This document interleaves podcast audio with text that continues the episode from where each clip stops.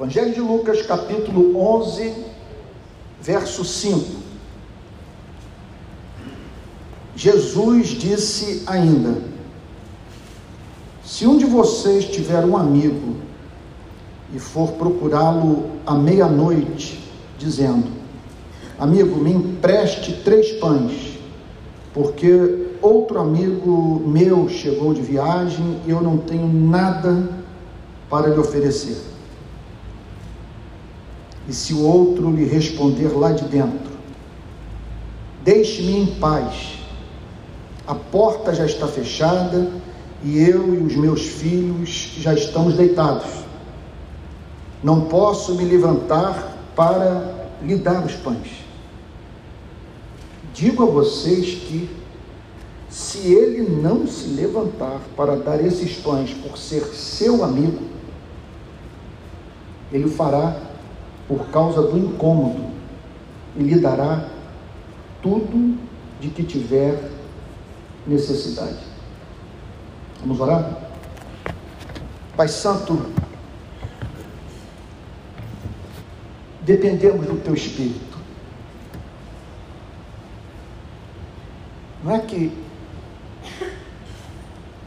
essa dependência seja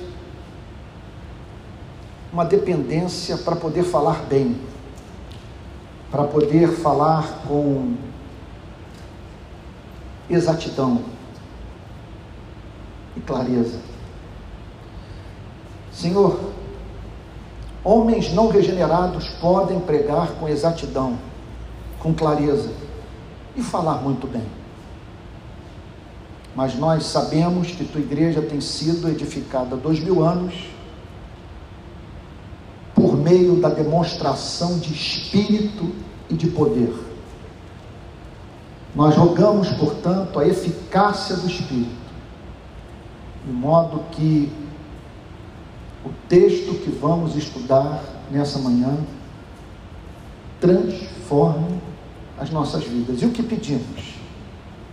Que espécie de transformação almejamos? Que nos tornemos homens e mulheres de oração e que no contato com a mensagem de Cristo aprendamos a orar com confiança.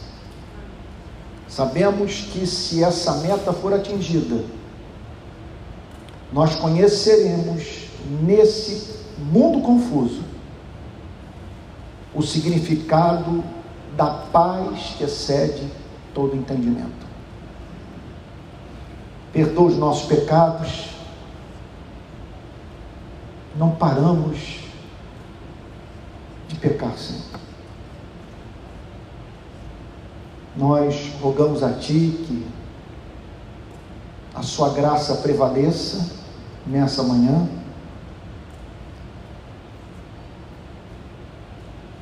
Ocultando dos Teus olhos as nossas transgressões e fazendo com que, por amor do Seu nome, possamos colher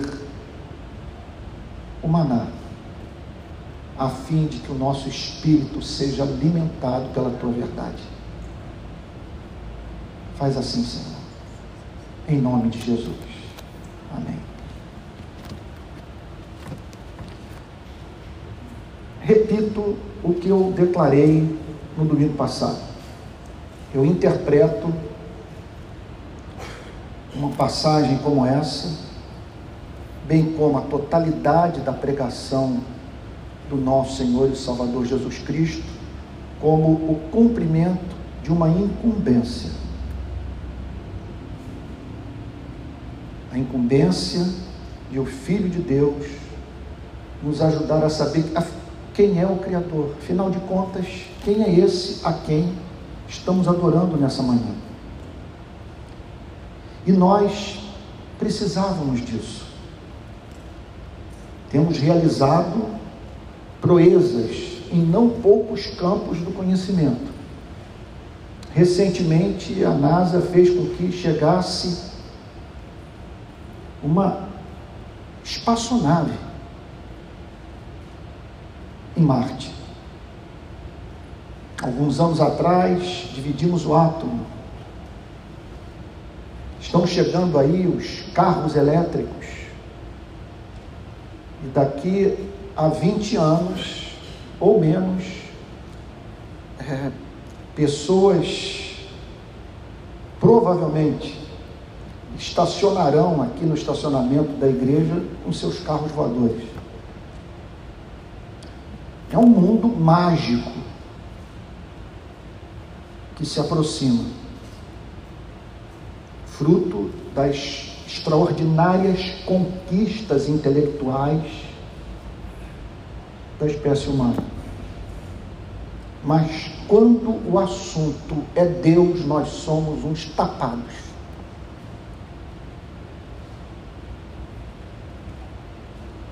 Significa, portanto, que precisávamos de uma revelação, a fim de saber quem é esse que nos formou, em cujas mãos nos encontramos e que se constitui nada mais, nada menos no propósito da nossa existência. Quem é esse? Que nos fez, que nos sustenta e nos criou para amá-lo e nele termos prazer para sempre, como diz a confissão de Westminster. Semana passada, nós tratamos do tema do caráter do Pai. Hoje é meu objetivo tratar do tema da oração. Porque entre as promessas que Jesus Cristo nos fez, em nome do Pai, não há nada mais extraordinário do que a promessa que, se verbalizarmos os nossos pedidos ao Criador, Ele nos ouvirá. Porque Ele ama nos ouvir.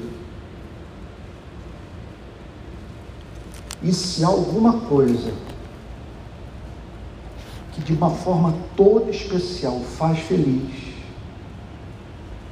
é perceber que eu e você percebemos que Ele ouviu a nossa oração.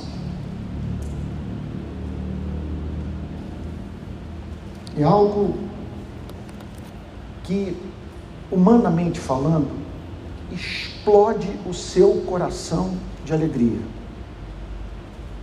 ele saber que a nossa súplica foi ouvida e que ele o fez por amor.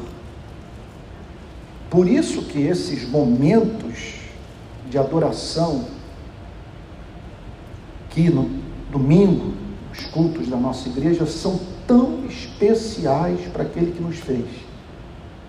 Porque ele tem prazer em nos ver reunidos e de uma forma livre, espontânea, racional, atribuirmos a Ele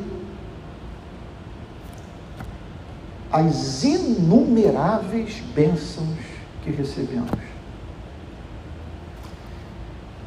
E essa passagem está entre as mais encantadoras, comoventes, consoladoras da Bíblia. Porque mais uma vez, Jesus, com um amor firme, declara a seguinte coisa para os seus discípulos: é um insulto ao Pai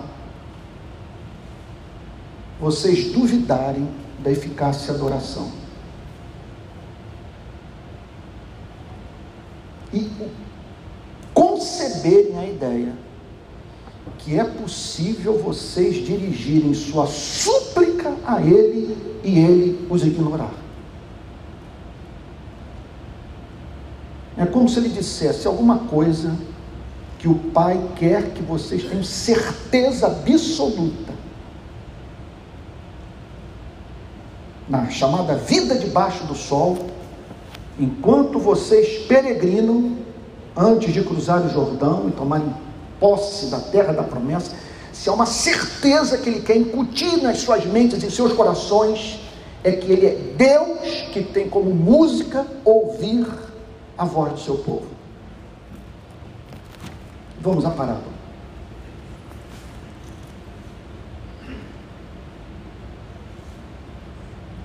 Jesus disse ainda: Como nós dependemos de ouvir a voz de Jesus. Esse deveria ser o principal empreendimento da nossa alma.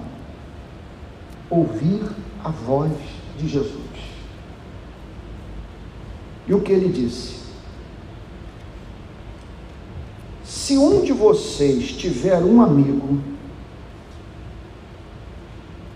e for procurá-lo à meia-noite dizendo: Amigo, me empresta três pães, porque outro amigo meu chegou de viagem e eu não tenho nada para lhe oferecer. Então, observe que o Senhor Jesus, para falar sobre oração, se faz valer de uma experiência do cotidiano de qualquer cidadão da Palestina do primeiro século. Primeiro, ele fala do mundo de amizades, de pessoas que se amam, que têm a vida regida por uma aliança de amor entre elas. Ele fala de um mundo de amigos. Se um de vocês tiver um amigo e for procurá-lo à meia-noite, então ele fala da experiência de alguém que no meio da noite é importunado por um companheiro a quem ama. Só que meia-noite na Palestina do primeiro século não representava para a vida dos hebreus o que a meia-noite representa para nós brasileiros em pleno século 21. Tem gente aqui que vai dormir meia-noite. Naquele tempo, ao sol se pôr, as pessoas já tratavam de ir para a cama. Porque era uma comunidade agrícola, que dependia do campo e do trabalho que deveria ser iniciado com celeridade no despontar do dia. Então aqui o Senhor Jesus deliberadamente observe que a história é inventada. Ele está falando de alguém que foi procurado à meia-noite. Você imagina o telefone da sua casa bater três horas da manhã. Três horas da manhã, o telefone toca.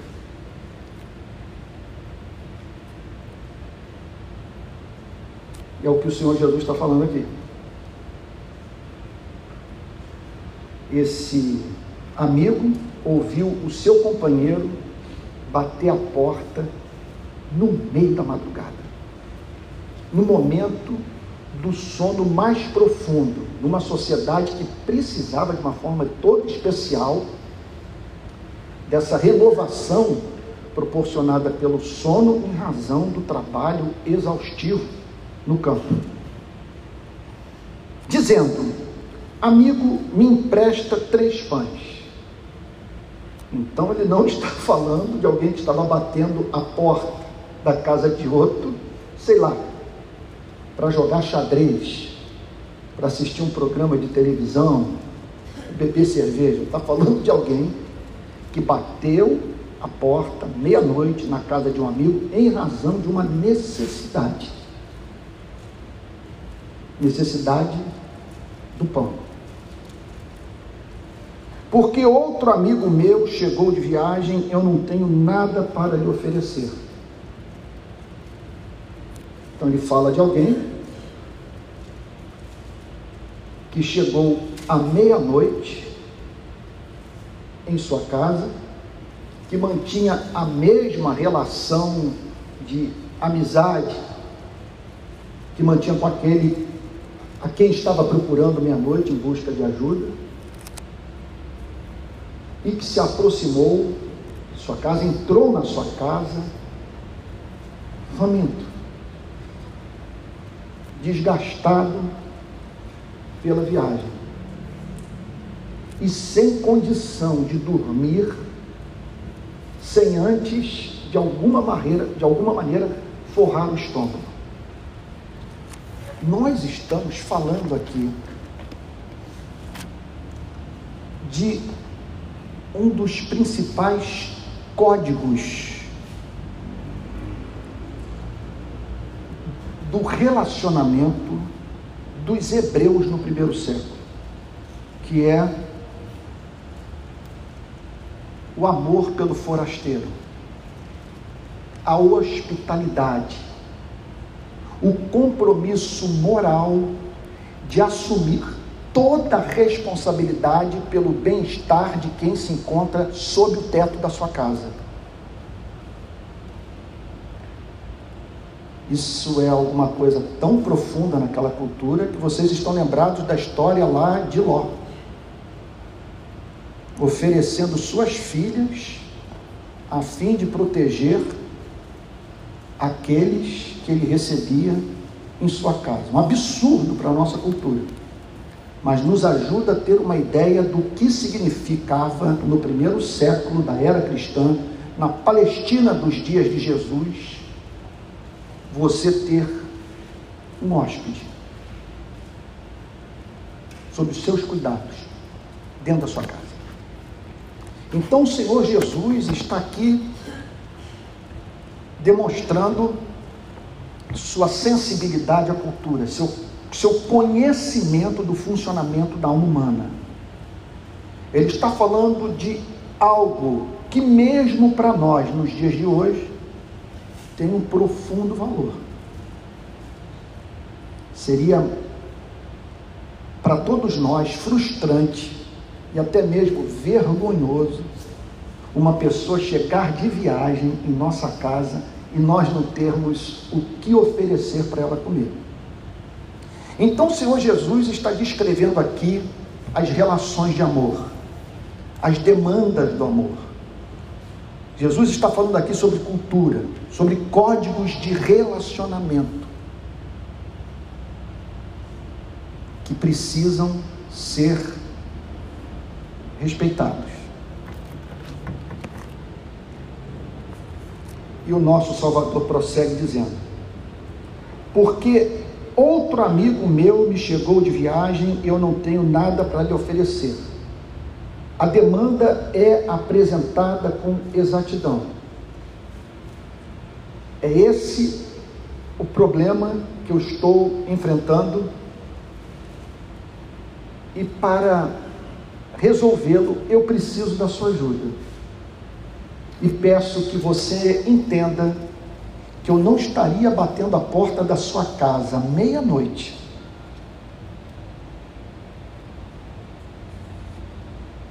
se a demanda desse amigo que chegou de viagem não fosse interpretada por mim como uma demanda do amor. Pois bem, prossegue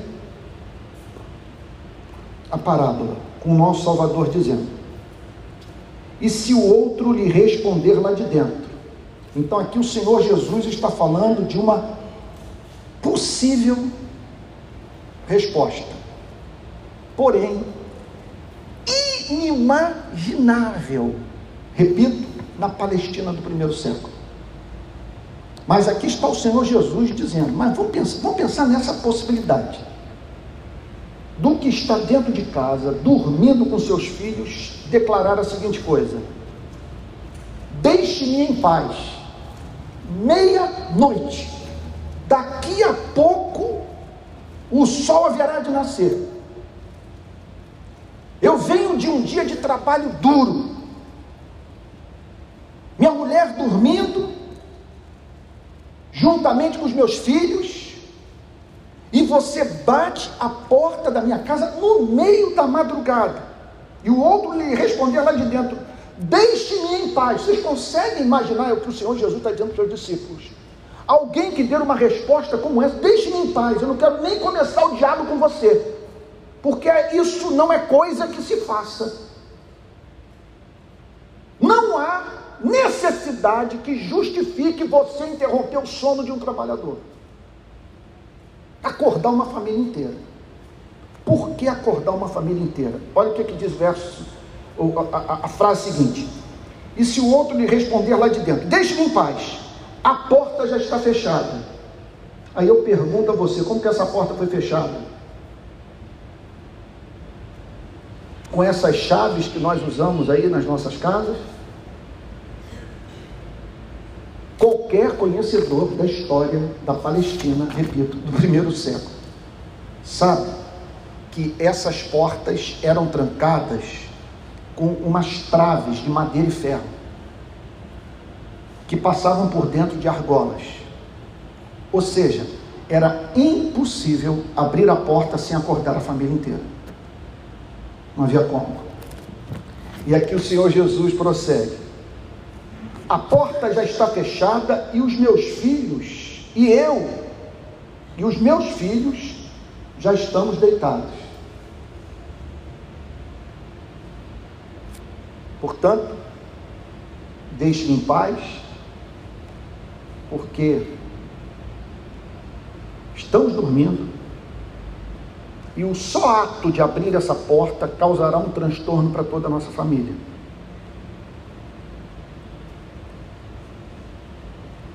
Não posso me levantar para lhe dar os pães, embora os tenha. Porque o que o Senhor Jesus sugere, e isso tem muito a ver com oração, é que esse amigo que havia recebido um companheiro dentro de casa sabia que alguém na aldeia tinha pão. E que se ele procurasse à meia-noite, ele teria a sua necessidade suprida. Não posso me levantar para lhe dar os pães, embora os tenha. Olha só, gente, coisa linda, linda. É, é, olha, vou me adiantar a resposta final, a elucidação da parábola. É, o que Jesus está dizendo é o seguinte: vocês conseguem imaginar Deus se dirigindo assim a uma pessoa que o procura movida por uma necessidade legítima? Olha o que, é que ele declara: Não posso me levantar para lhe dar os pães. Porque o meu sono é mais importante do que a sua necessidade. Embora eu tenha os pães, aprenda definitivamente a jamais me procurar numa hora como essa. Porque é inadmissível o que você está fazendo. Aí o Senhor Jesus vira-se para os seus discípulos e declara a seguinte coisa: Olha, eu digo a vocês que se ele não se levantar para dar esses pães por ser seu amigo, gente, aqui o Senhor Jesus está falando do comportamento do pai de santo, da mãe de santo, está falando do comportamento do muçulmano, do católico, do protestante, do ateu, do agnóstico. Ele está falando sobre norma cultural, uma lei que regia as relações humanas. E o Senhor Jesus declara: Digo a vocês que se ele não se levantar para dar esses pães por ser seu amigo, o que o, o, que o Senhor Jesus está declarando é o seguinte: aqui entre nós, no nosso país, vamos assim dizer, é absolutamente certo que essa pessoa, mesmo à meia-noite, tendo que acordar a casa inteira, vai se levantar para atender o seu amigo, porque quem bate a porta é querido. Você não tem vontade nesse momento de dar um aleluia, porque quem bate a porta é querido. Está em busca do atendimento de uma necessidade real. E quem está sendo procurado está em condições de poder ajudar. Olha, confesso a vocês, daria para parar a pregação aqui. O recado já foi dado. Preciso dizer mais alguma coisa?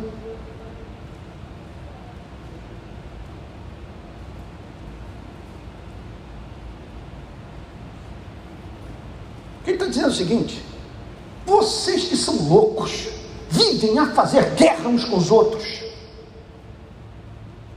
Vocês que são egoístas. E que carecem diariamente do perdão divino. Não conseguiriam agir de outra maneira. Porque vocês podem estar perdidos mas continuam sendo imagem e semelhança de Deus. E a imagem e semelhança de Deus os impede de caírem por completo num processo de desumanização, a ponto de vocês tratarem com indiferença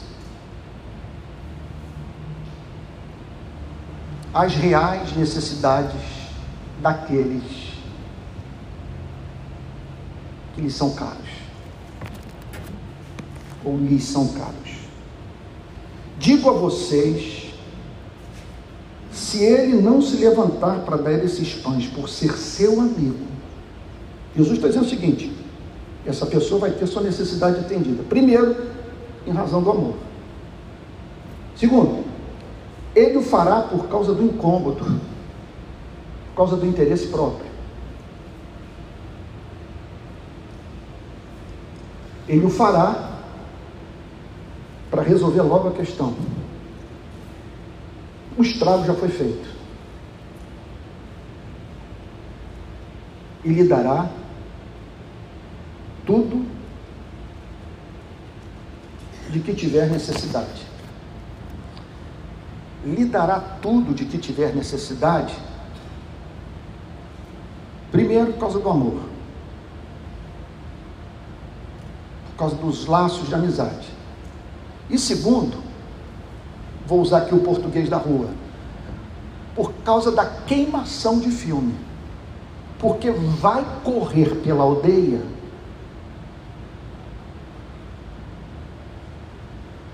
que um cidadão de Israel teve um comportamento tão antissocial. Bom, o que é que Jesus está dizendo? O que o Senhor Jesus está dizendo é que o Criador dos céus e da terra é esse amigo. Esse amigo que nunca se sente incomodado por nós, que pode ser procurado manhã, tarde e noite que conhece as nossas necessidades, que tem em suas mãos tudo, tudo, tudo aquilo de que necessitamos para viver com dignidade, para cumprir o seu plano na nossa vida. Que não considera um incômodo ouvir a oração do seu povo. E que tem uma grande preocupação com a sua imagem. Porque esse Deus é Deus que tem zelo pelo seu nome. E ele não quer que ninguém, em sua relação com ele, se sinta decepcionado.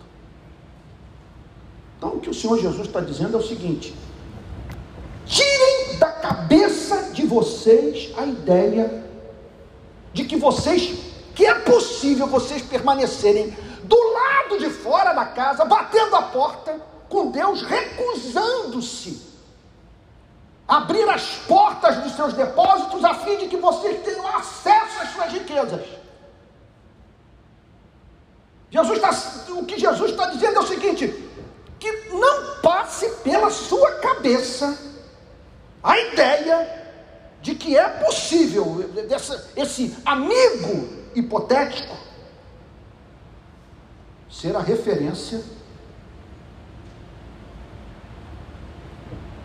do caráter de Deus. De um Deus que, enquanto ouve você bater a porta para apresentar a vida de um filho,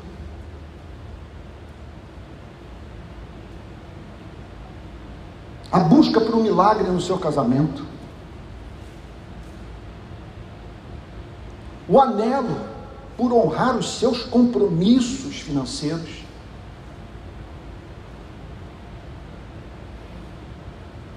por não querer ver o nome de Deus blasfemado na sua cidade por sua causa.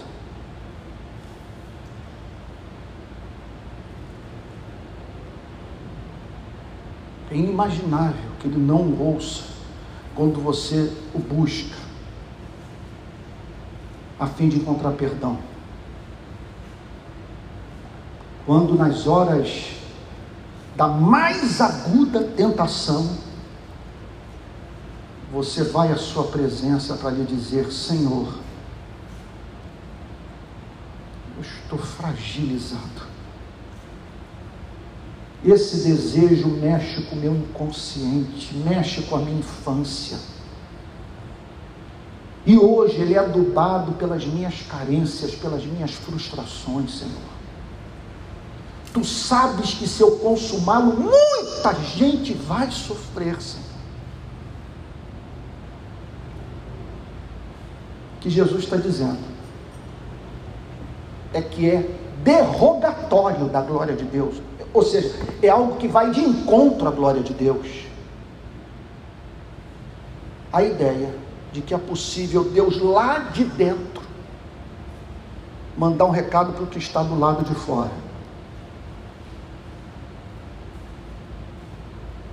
Não me importune.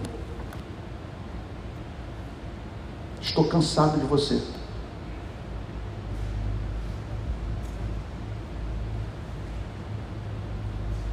Isso não é hora de você me procurar. O que Jesus está dizendo é o seguinte: que esse Deus é o Deus do paganismo, não é o Pai que Jesus Cristo revelou.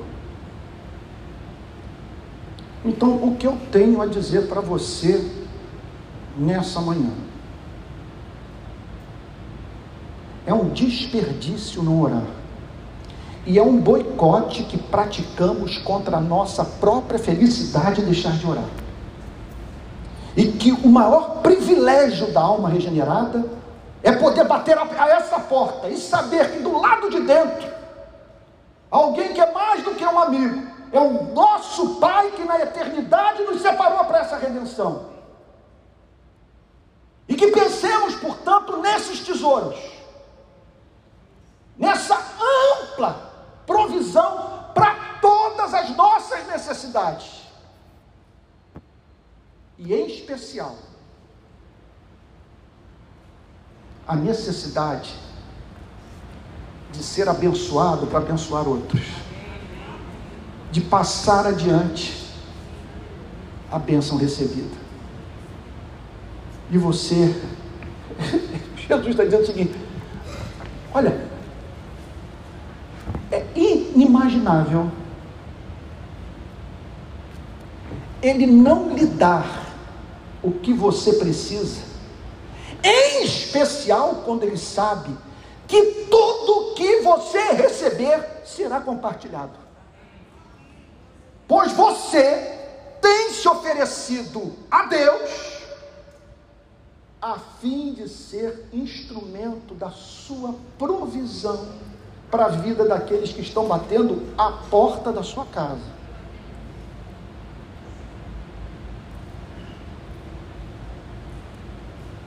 Eu estou agora com uma família da favela de Manguinhos que me fez um simples pedido: Pastor, dá para comprar um telefone celular para que ele seja utilizado pelos nossos dois filhos, a fim de que acompanhem as aulas online da escola pública que eles frequentam.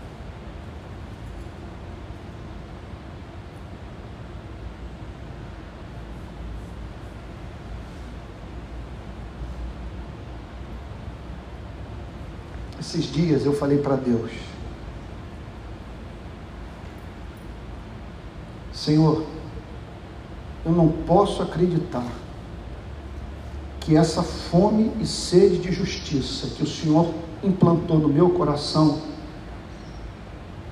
não encontre vazão nessa vida. Que o Senhor vai me dar oportunidade, recursos para fazer o bem que eu quero fazer nesse país. E se essa é a sua oração, se tudo que você quer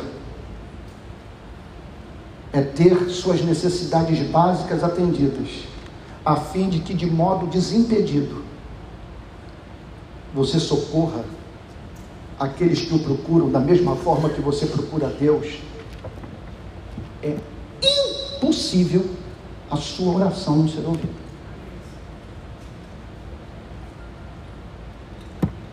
Então, o que fazer? Olha, eu vou dizer o que, que eu faço. O que tem me ajudado muito. Em primeiro lugar, praticar a presença de Deus. Eu aprendi isso com o Brother Lawrence. O livro famosíssimo, um clássico da espiritualidade cristã, a prática da presença de Deus. De você praticar a presença de Deus, buscar estar sempre cônscio da presença de Deus e fazer, portanto, do seu viver diário uma oração ininterrupta, batendo papo com Deus sobre tudo constantemente, a toda hora. E eu digo para vocês que é possível a mente funcionar em dois, três, quatro, cinco níveis. De você estar falando, está observando o que está precisando ouvir, o que você está pregando? Enquanto você prega, pensa no que falou, no que vai falar, e observa o comportamento daquele que você ama e que precisa entender o conteúdo da pregação, você apresenta a Deus um gemido. Senhor, concede-me graça para ser claro. Ajude-me a falar com paixão e abra a mente desse irmão para que ele entenda a verdade que está sendo proclamada. Então, essa é uma forma de você bater a porta, praticar a presença de Deus enquanto dirige o carro, está na fila do banco, quando alguém lhe faz uma pergunta que demanda a sabedoria de Salomão.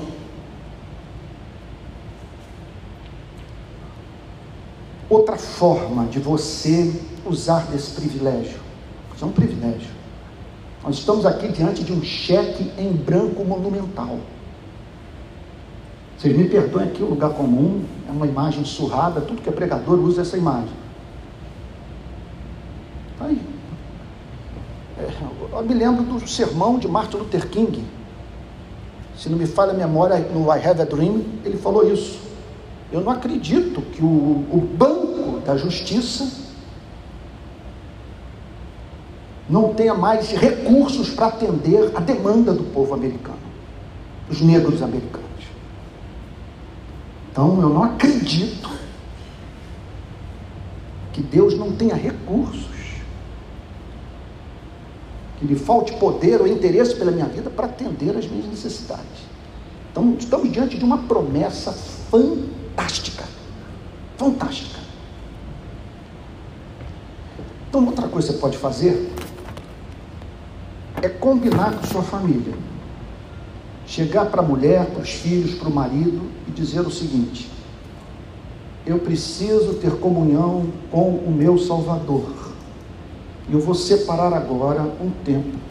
Aí você não tente imitar Martim Lutero, que dizia que tinha tanta coisa para fazer no seu dia que ele não conseguia sair de casa sem antes orar durante duas horas. Talvez não haja uma só pessoa aqui capaz de orar durante duas horas seguidas. Entenda, separe aquele tempo que o seu momento de vida espiritual lhe permite ter. Agora, o que você não pode abrir mão é da solitude. De ter momentos em que você vai se isolar.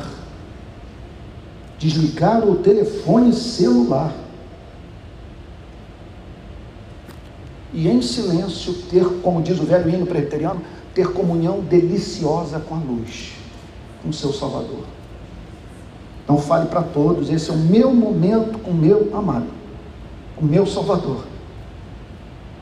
Porque é aquilo, eu falei da prática da presença de Deus. Aí eu me lembro do reverendo Antônio Elias dizer a seguinte coisa para mim, filho, é como o casamento, a vida de oração. Você tem o dia a dia do casal, a prática da presença de Deus.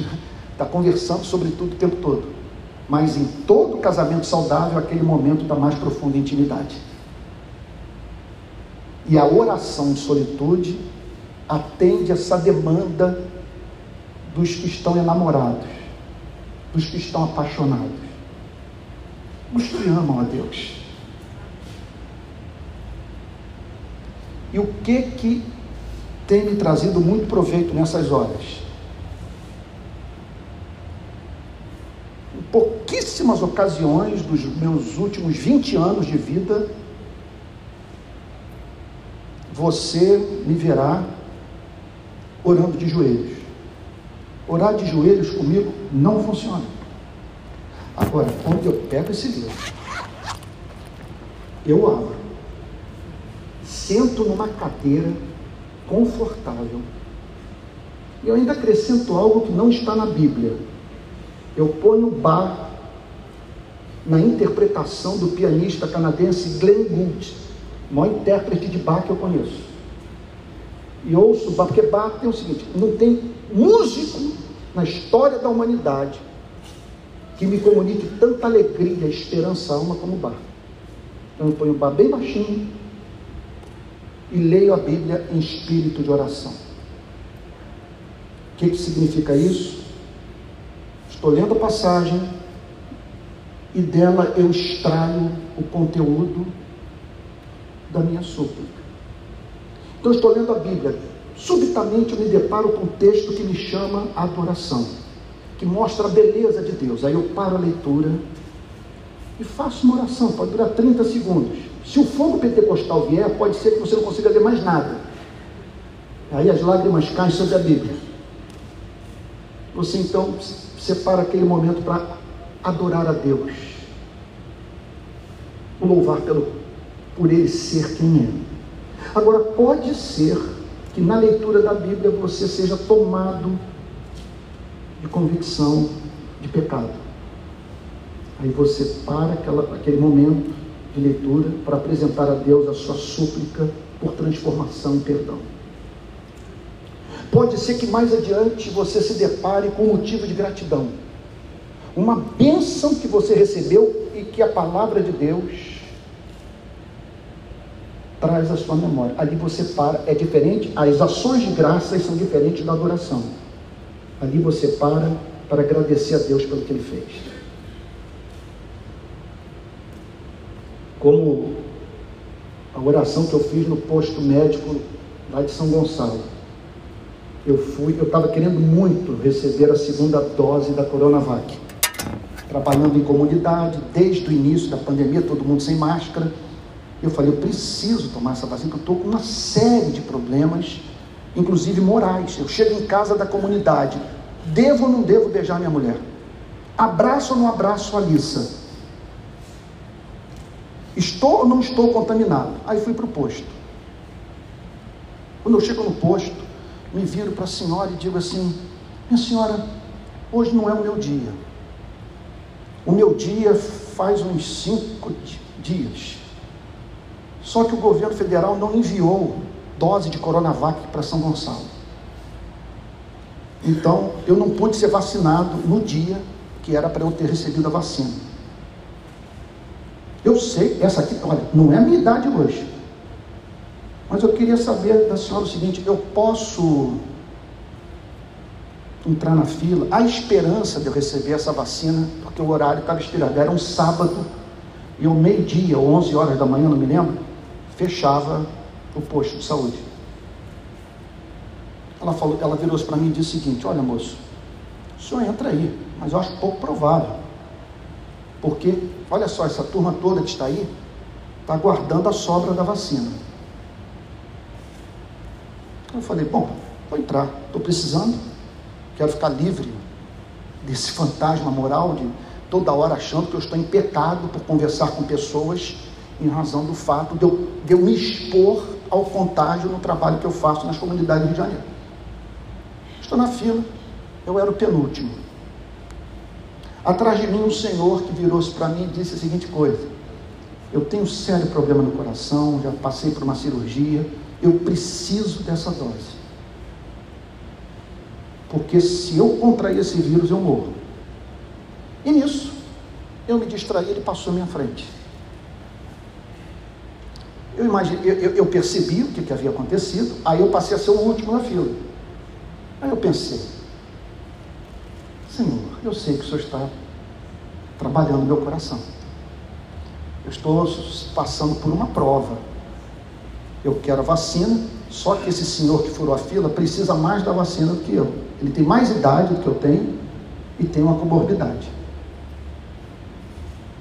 Seja feita a sua vontade. Guerra eu não vou fazer por conta disso. Isso não é coisa de crente. Quando ele chega na porta do ambulatório, eu ouço lá de dentro: Olha, essa aqui é a última vacina. Era dele. Aí eu falei: Pai Santo, eu não preciso da Coronavac para não contrair esse vírus. Ela é uma exigência da minha razão. Mas a minha razão diz que com ou sem vacina, o Senhor é poderoso para guardar minha saúde, e eu não vou deixar de fazer a sua obra por conta dessa vacina. Só estou aqui porque minha razão pede para eu não pular do pináculo do templo. Eu não vou pular. Isso é tentação minha, não é tentação do ateu. O que aconteceu é que o pessoal lá de dentro percebeu o que tinha acontecido. A enfermeira saiu catando todas as ampolas e botando seringa e tirando de cada ampola o restinho da sobra de vacina que havia sobrado. Ela não sei quantas ampolas. De repente ela vira-se para mim e diz o seguinte: está aqui, moço, consegui. Consegui sua dose. E eu, como bom presbiteriano, falando em mistério, Calvino rodando no túmulo, e eu agradecendo a Deus, sabe? Aí quando fui ver, estava eu falando mandarim, fluentemente. Sabe? Então é isso. Você pode estar lendo a Bíblia e de repente você se lembra desse cuidado da providência divina. Que Deus se preocupou em colocar na sua vida uma enfermeira que saiu pegando restinho de restinho de ampola a fim de completar uma dose. Louvado seja o nome do Senhor. Então, você pode também, no momento da leitura da Bíblia, perceber um motivo de gratidão. Ou então, um motivo de súplica de intercessão. Essa é uma outra forma de você bater a porta. Então eu falei sobre a prática da presença de Deus, eu falei sobre entrar no quarto e ler a Bíblia em espírito de oração, deixando a Bíblia propor o conteúdo da oração. Sim, a parte mais deliciosa da vida cristã. Agora, outra, outra, exercício espiritual que eu recomendo isso vai depender também muito do bairro onde você mora. Eu moro no mato, eu moro na fronteira de Niterói com São Gonçalo. E onde eu moro tem uma reserva florestal. É muito mato. Muito mato. Esses dias apareceram duas cobras lá em casa. A Adriane matou a, a cobra, não mostrou o pau, não me acordou. Mas impressionante isso, né? Quando ela acordou, lá despachou a cobra e tal. Esses dias o jardineiro lá foi picado na casa do nosso lado por uma cobra. Ficou uns 15 dias no hospital. Outro dia, outro lá, outro jardineiro saiu com a perna toda preta, assim, questão de minutos depois de ter sido picado por uma dessas cobras. Lá então. É, é, eu me lembro quando eu fui na Amazônia, hein, Tico? Eles falaram sobre o inferno verde. Você está andando pelo, por aqueles rios maravilhosos, aí olha para a mata, você diz, que coisa maravilhosa, espetacular. Entra lá. Você vê lá dentro. A quantidade de problemas que você vai ter que enfrentar de mosquitos, de, de, de, animais ferozes, de, de, de, serpentes e tal, de animais que, se mantiverem em contato contigo, vão abreviar a sua vida, né? vão fazer com que você vá ao encontro do Deus de Abraão, de Isaac e de Jacó. Então, é, mas o que, que eu faço? Me embrenhar naqueles matos. Tem umas estradas de barro vazias, vazias, ninguém na rua e ali eu faço aquelas caminhadas de oração. E à medida que eu caminho, vou falando com Jesus. Eu sugiro, quem mora aqui na Barra, se eu morasse aqui, sem a mínima dúvida que eu seria encontrado na beira do mar, ainda mais para aquela parte ali da reserva, aquilo ali é um espetáculo. E ali na beira do mar, falando com o meu Salvador. Que maravilha. Parece que tem um bosque aqui também, né? ali perto do, do aquele Museu da Música. É um outro lugar também ótimo para caminhada. Bom, são algumas formas de nós estarmos em comunhão com Jesus e nos fazermos valer e, e, e, e, nos apropriarmos dessa promessa, que isso aqui é uma promessa.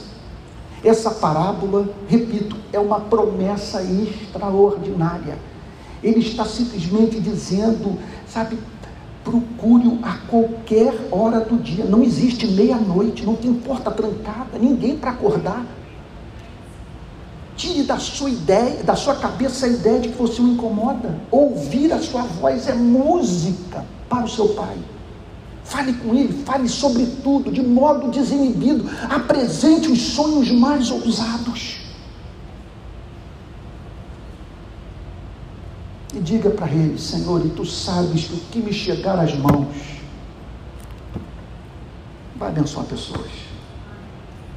Tu sabes que se o Senhor me batizar com o Espírito Santo, Senhor, eu vou sair pelo mundo dizendo que Deus amou o mundo de tal maneira que deu seu Filho unigênito para que todo aquele que nele crê não pereça, mas tenha vida eterna. Se o Senhor me fizer prosperar, vai ter muito garoto que vai terminar os estudos, garoto pobre que vai entrar na universidade. Tu sabes, Senhor, que eu vou remunerar melhor a minha empregada. Tu sabes, Senhor, que eu vou distribuir riqueza porque mais bem-aventurado é dar do que receber. É isso, gente. Eu espero que você esteja hoje aí dizendo: Senhor, obrigado por ter estado na sua igreja, obrigado por ter sintonizado no canal de YouTube da Igreja Presbiteriana da Barra, porque hoje o Senhor falou no meu coração, o Senhor trouxe esperança e eu estou amando mais, porque o Senhor é esse Deus, tu és digno de ser adorado. Vamos ficar de pé e vamos orar? Diz assim: Ou qual é a mulher que, tendo dez dracmas, se perder uma delas, não acende a lamparina, varre a casa e a procura com muito empenho até encontrá-la. E quando a encontra, reúne as amigas e vizinhas, dizendo: Alegrem-se comigo, porque achei a dracma que eu tinha perdido. Eu afirmo a vocês que a mesma alegria existe diante dos anjos de Deus por um pecador que se arrepende. Que o Espírito da graça venha em nosso socorro e nos ajude a entender o significado dessa passagem bíblica.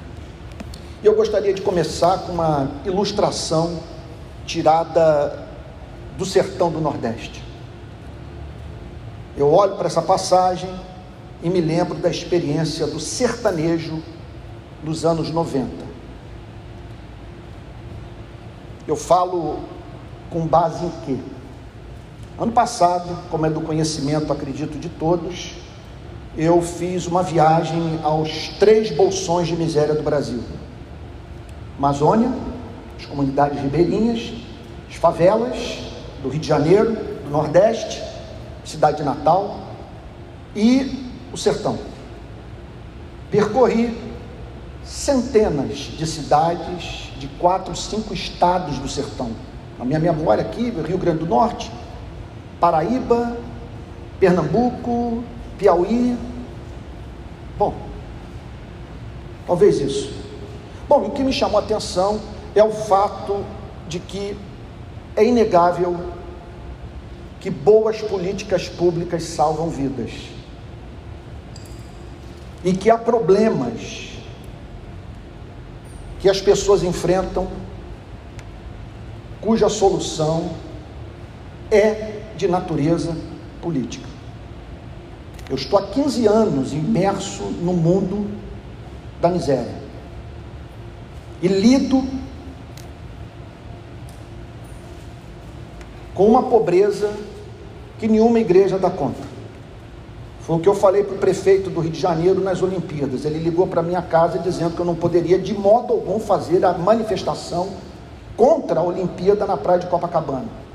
Era o encerramento da Olimpíada e a minha ideia, portanto, junto com os amigos, foi de montar uma favela em Copacabana em protesto contra o uso de verba pública para os Jogos Olímpicos e o fato de que o bairro que mais recebeu investimento nos Jogos Olímpicos foi a Barra da Tijuca. Numa cidade de Rocinha, cidade de Deus, jacarezinho por aí vai. Ele ligou para mim, você não pode fazer essa manifestação que vai ser péssima para a imagem do Rio de Janeiro. Eu falei, não há mínima chance de eu não fazer essa manifestação. Porque é bom para a imagem do Rio de Janeiro emitir essa nota para o mundo. Que tem gente que pensa. Que tem gente indignada. E o que você fez não foi justo. Eu estou trabalhando na favela e lidando com uma miséria que nenhuma filantropia dá conta. E pessoas que precisam da ajuda do Estado. E o seu governo priorizou uma competição esportiva. Numa cidade que precisa de escolas, de creches, saneamento básico. Foi o que Darcy Ribeiro falou 20 anos atrás, num vídeo que está circulando há muitos anos na internet. Ele falou: olha, se nós não investirmos hoje em escola, daqui a 20 anos nós vamos ter que investir em presídio. E hoje o Brasil é a quarta população carcerária do mundo. Bom, não vim aqui para falar isso, vim para falar sobre o que eu ouvi no sertão. Que o sertanejo acordava com seus filhos reclamando de fome sem que ele tivesse nada para oferecer. Nada. Muitos me deram o seguinte depoimento: que o sertanejo virava-se para o filho e dizia: Painho, está indo para a roça, no final do dia eu trago alguma coisa para você comer. A criança ficava o dia inteiro sem comer, ok? Tudo isso ocorreu durante a nossa geração. Tudo isso ocorreu diante dos nossos olhos. Nós não temos a mínima autoridade, portanto, para falar sobre os alemães na Segunda Guerra Mundial bancando o nazismo, porque nós vimos a fome no Nordeste e convivemos com ela sem crise de consciência. Então o pai dizia, vários me deram esse testemunho. Olha, papai está indo para a roça no final do dia, traz alguma coisa. A promessa era invariavelmente cumprida. Ele ia para a roça, passava o dia inteiro trabalhando no campo, naqueles grandes latifúndios que eu vi nessa viagem, áreas inteiras cercadas, sem um pé de laranja plantado. Em quantidade brutal de terra improdutiva. E o pai voltava, oferecendo para o filho o que havia oferecido no dia anterior farinha e rapadura. Farinha e rapadura. E ele recebia, para poder comprar farinha e rapadura, cinco reais por uma jornada de trabalho. Cinco reais. Quando entramos no século 21, surgiu o Bolsa Família.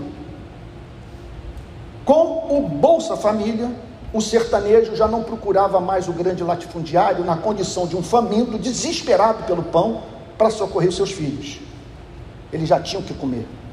Os saques a supermercados haviam chegado ao fim, porque eles se organizavam nas aldeias, partiam para as cidades maiores e saqueavam tudo quando batia o desespero da fome com Bolsa Família, eles já não procuravam mais os grandes proprietários de terra na condição de famintos, mas de pessoas que gostariam de viver com um pouco mais de dignidade, de dignidade. O pagamento, portanto, por uma jornada diária de trabalho passou de cinco reais para 55 reais. Isso é fato, fato da história. 55 reais. Essa mulher da parábola havia recebido seus 55 reais na forma de uma moeda. Porque uma dracma equivalia ao pagamento por um dia de trabalho. Provavelmente aqui nós estamos diante da descrição, é o que me parece que o Senhor Jesus quer insinuar, de uma mulher que não tinha um marido dentro de casa, que dependia do seu trabalho para sobreviver. Ela então tinha em mãos dez dracmas, ele havia recebido dez dracmas, tinha em mãos, tinha em mãos nove. Uma, por algum motivo, havia se perdido. Um dia de trabalho desperdiçado. diz o texto. Qual é a mulher? Qual trabalhador? Qual sertanejo? Qual favelado? Qual o vendedor de açaí na Amazônia? Conheci vários. Que tendo dez dracmas, trabalhou durante dez dias recebeu o equivalente por 10 dias de trabalho. Se perder uma delas, um dia de trabalho, portanto, desperdiçado. Trabalho sob o sol, trabalho extenuante, trabalho repetitivo, muitas vezes trabalho em ambiente insalubre. Se perder uma delas, não acende a lamparina varre a casa e procura com muito empenho até encontrá-lo. Então Jesus pega uma cena do cotidiano e levanta a seguinte questão: por acaso vocês conhecem em Israel alguma mulher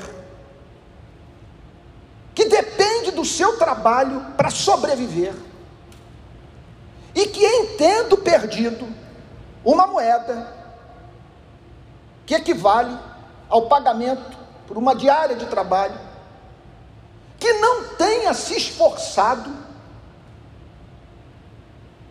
para encontrar o subproduto do suor do seu rosto. Vocês conhecem alguma mulher capaz de fazer pouco caso da perda de uma dracma? Tendo filhos para sustentar, Permita-me aqui com liberdade acrescentar o texto, algo que talvez o Senhor Jesus estivesse sugerindo. Sem a presença do homem dentro de casa, que mulher, numa sociedade como essa, que ignora o seu direito, que abriria mão do pagamento por uma diária de trabalho. trabalho no campo. Jesus está falando aqui de uma sociedade agrícola. Trabalho duro. Trabalho sob o frio, sob o calor. E ele descreve, portanto, essa mulher acendendo a lamparina, trabalhando de noite, varrendo a casa e procurando com muito empenho até encontrá-la. Agora, o que acontece com essa mulher quando encontra a moeda? Quando ela consegue reaver o que lhe possibilitará pagar o aluguel, pagar a creche do filho, botar o pão dentro de casa. O que acontece com essa mulher que não tem a quem recorrer quando ela encontra aquilo que havia perdido. Diz o verso 9: quando a encontra, reúne as amigas e vizinhas.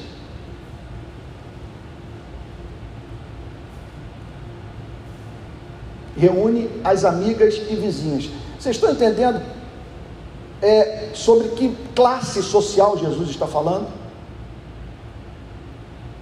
Ele não, não está aqui falando sobre o drama da maioria de nós. Está falando sobre o drama do pobre. Uma moedinha faz uma diferença brutal para essa gente. Ele não tem dinheiro para comprar vinho, para investir em licor, ou a cada ano trocar o carro. A comunidade é solidária. Todos sabem o que significa para o pobre perder aquela moedinha. E aí, o inusitado para quem vive numa outra classe social, o inimaginável. Não é uma coisa que vai ocorrer no bairro onde a nossa igreja está plantada. É algo que ocorre entre aqueles que precisam desesperadamente dessa moedinha para sobreviver.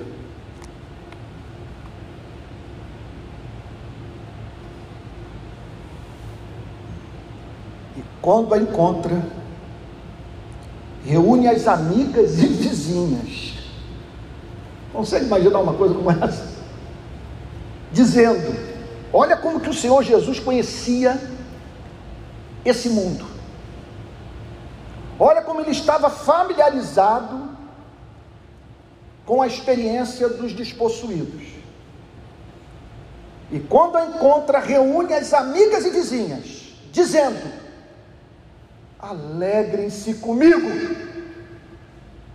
É motivo de alegria para mim e para vocês que vivem o meu drama. Alegrem-se comigo, porque achei a dracma que eu tinha perdido.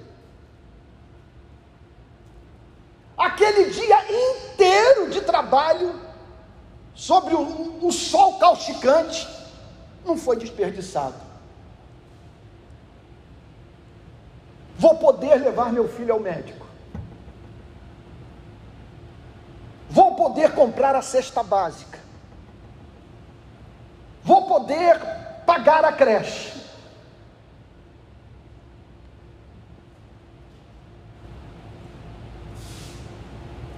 Eu diria para você o seguinte: deixa eu abrir um parênteses.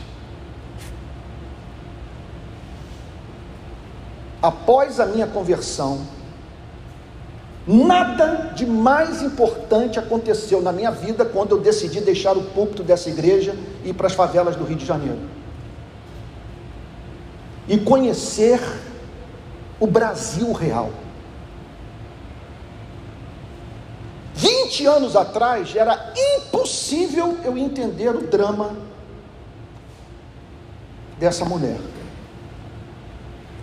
Até que um dia eu fui parar num lugar em que eu me deparei com pessoas que, ao nos verem chegar numa pandemia, trazendo uma cesta básica nas mãos, não queriam saber de vírus, de contaminação, de risco de morte, simplesmente se lançava nos nossos braços, dizendo: Eu não tinha mais nada na minha dispensa para comer.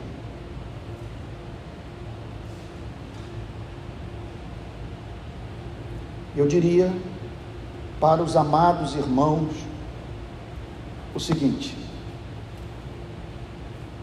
não há experiência que mais nos humanize, que mais nos ajude a entender o espírito de Cristo e a ética do cristianismo do que o contato com os miseráveis.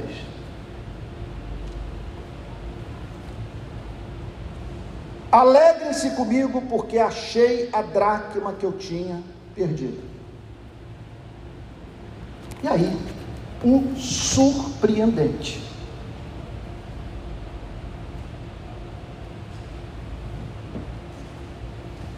Que o Senhor Jesus vira-se para os seus discípulos e diz: Olhem para essa mulher. Vocês estão diante da imagem Criador. A sua experiência é a experiência de Deus. Olhem para o seu drama. Olhem para a sua busca. Observem essa alegria.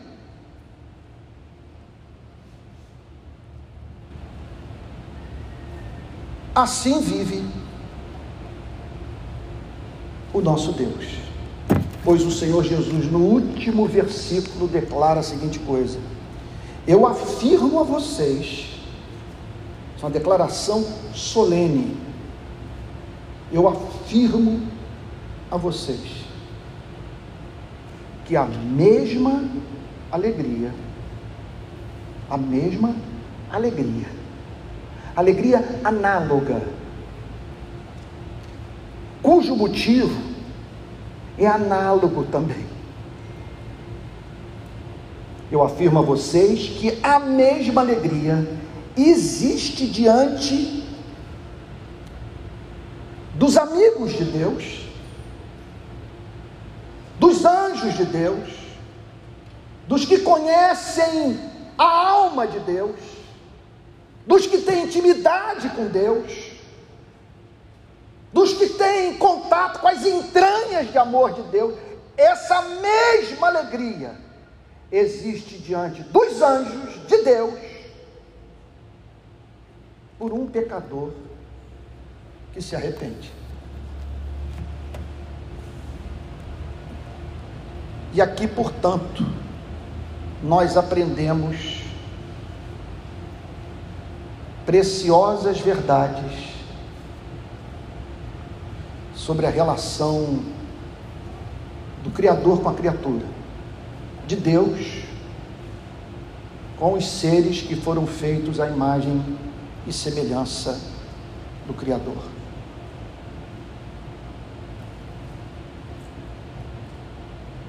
Primeira lição que nós aprendemos é que custou para Deus criar os seres humanos. Apostar nisso aqui.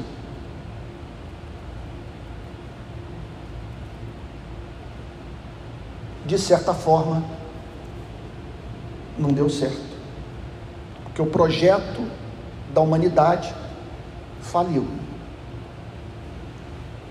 O Afeganistão é evidência dessa falência.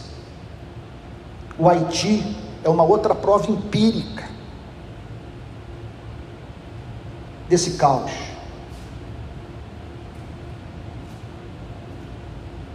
A desigualdade do nosso país é testemunho eloquente de que há alguma coisa de profundamente equivocada com a espécie humana. Que o Senhor Jesus está dizendo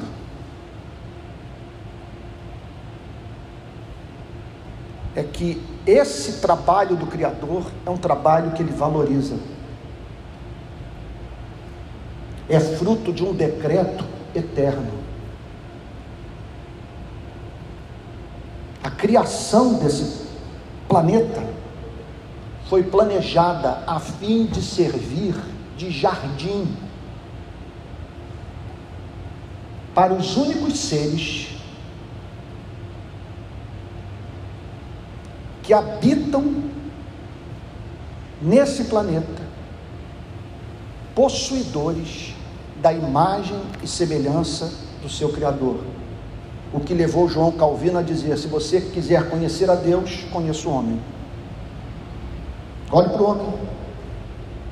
Olhe para a sua capacidade de pensar, de deliberar, de se emocionar. Olhe para os seus valores morais, para os seus valores estéticos. Como diz Francis Schaeffer, até hoje ninguém conseguiu explicar como que o pessoal veio a existir a partir do impessoal. Como que uma energia criou seres que amam, que pensam, que deliberam, que agem. O que o Senhor Jesus está dizendo, portanto, é que esse trabalho é um trabalho que Deus valoriza. Se foram seis dias literais de 24 horas ou seis eras, eu confesso que eu sou agnóstico com relação a isso. Eu sei que houve uma criação. Eu olho para a vida, eu sou esmagado pela percepção do fato de que para onde eu lanço olhar, eu vejo sinal de intenção. Não teve um filósofo até hoje que conseguiu desconstruir essa percepção dentro de mim. Vou morrer dizendo: os céus proclamam a glória de Deus, o firmamento anuncia as obras das suas mãos, um dia discurso outro dia, uma noite revela conhecimento outra noite, não há neles linguagem nem palavras, nem deles se ouve nenhum som. No entanto, por toda a terra se faz ouvir sua voz e suas palavras até os confins do mundo. Deus criou esse planeta.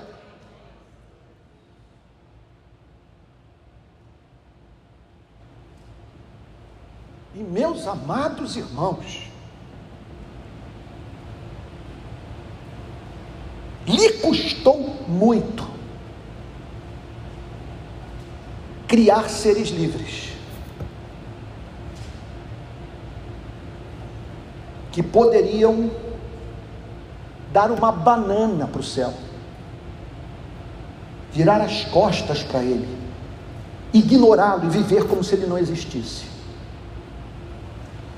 Pense no que significou para um ser que é felicidade eterna em si mesmo, que não precisava criar para crescer em felicidade, não precisava criar para amar e ser amado pois ele é bem-aventurança eterna em si mesmo, ele é imutável, ele é perfeito em todos os seus atributos.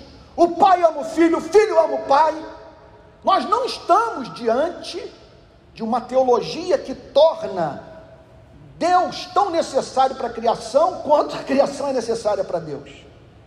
Nós estamos diante de um ser independente, absolutamente independente. Eu não vou usar a linguagem da posta, porque ela não é calvinista, não é bíblica. Mas entendo o que eu vou lhes dizer, porque eu não acredito que nada pegou Deus de surpresa.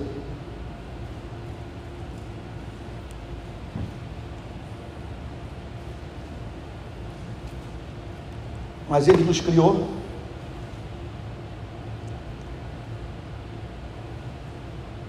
sabendo de antemão que para resolver o estrago que aconteceria, ele teria que enviar o seu único filho para morrer pelos seres humanos.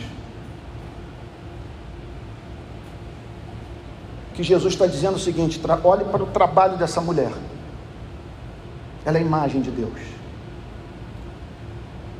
e não apenas isso, ela representa Deus sob um outro aspecto.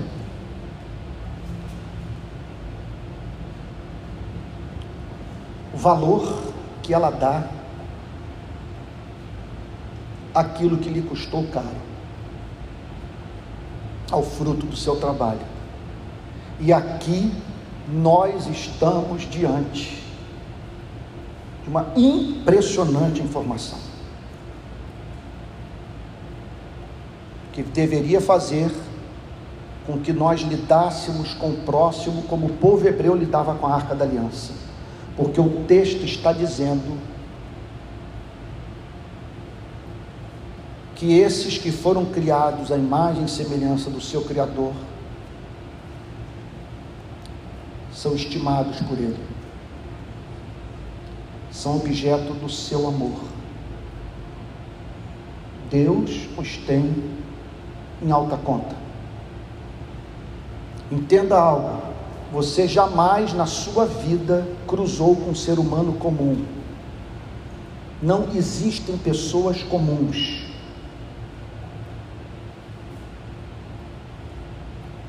Não ouse entrar no Museu do Louvre com uma daga, com uma faca, com um canivete, a fim de rasgar um daqueles quadros. Você vai causar comoção. Será preso.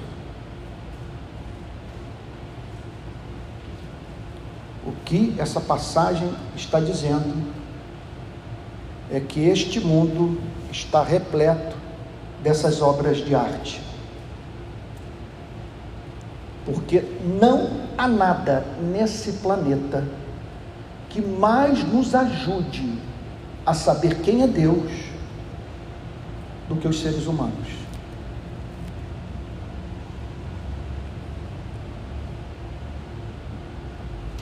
E aí o Senhor Jesus acrescenta uma outra verdade, que faz parte do que é de mais basilar na teologia do Novo Testamento, para cujo entendimento a história dessa mulher é de suma importância. O que Jesus está dizendo é que aquilo que custou caro para o seu Criador, que ele estima.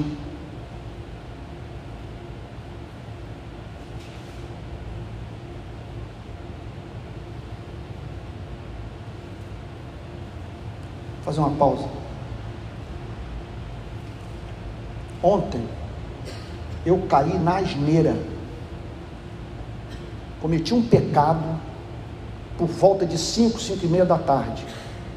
Tinha ficado até quatro e meia da tarde na comunidade Jacarezinho. Estamos lançando um projeto social, o mais importante de toda a nossa história. Depois eu falo isso com, sobre isso com vocês. Negócio extraordinário, revolucionário. Aí eu resolvo abrir a imagem de um desses vídeos que circulam na internet que mostram assaltantes se dando mal. Às vezes eles colocam uma gargalhada no fundo, alguém rindo, ou então alguém comentando, celebrando o acontecido. Eu nunca abro esses vídeos. Talvez o interesse por motocicleta tenha me traído.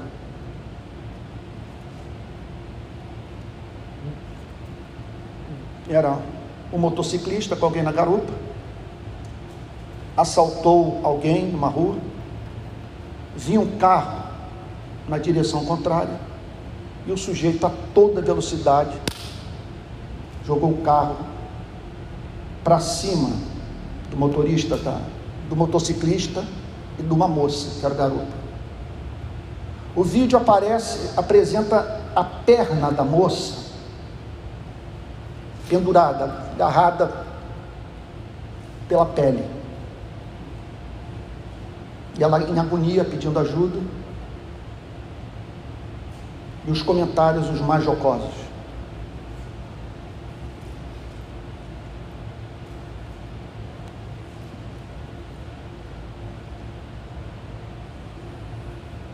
eu diria para você o seguinte: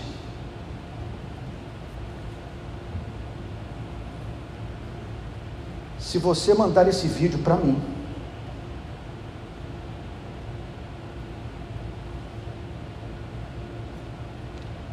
você corre o risco de me ouvir dizer: Eu lamento congregar com você na mesma igreja.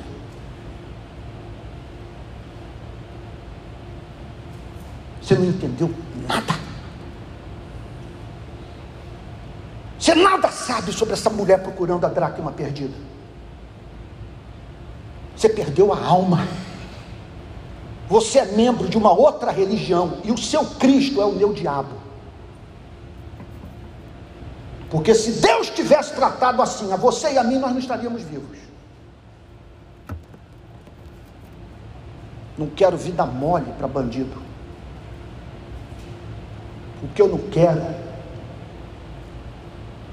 é celebrar a morte de quem quer que seja.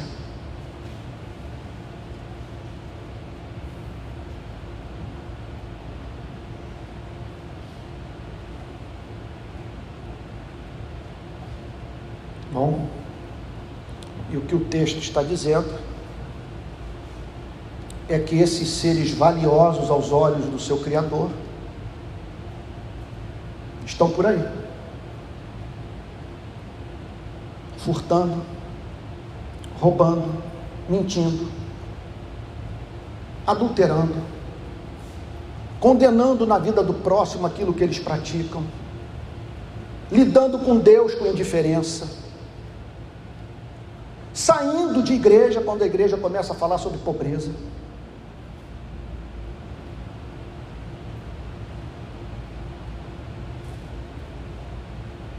Estão perdidos. Essa dracma perdida está falando sobre pessoas que se encontram na condição desse motociclista dessa moça que estava na garupa praticando assalto.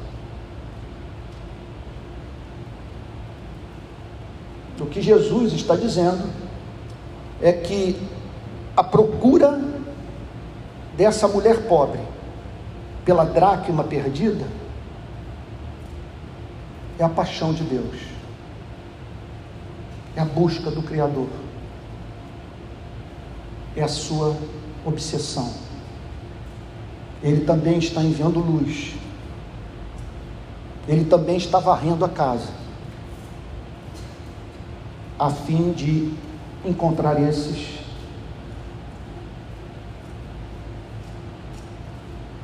que foram feitos para o louvor daquele que os criou e que hoje vivem uma vida detestável aos olhos de Deus.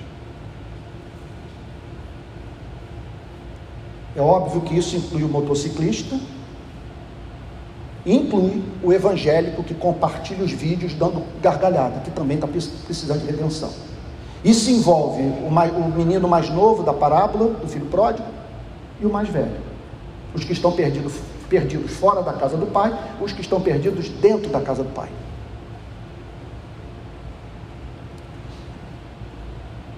Bom,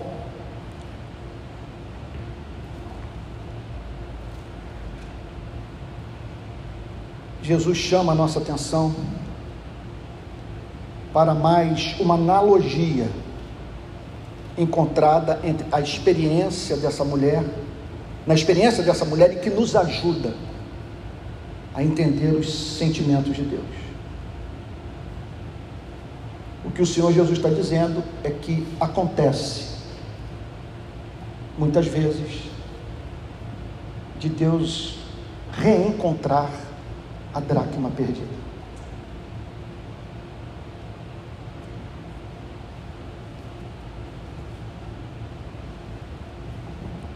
De ver aquele que foi criado para o cumprimento de uma determinada finalidade, passar a viver de acordo com o objetivo original da criação.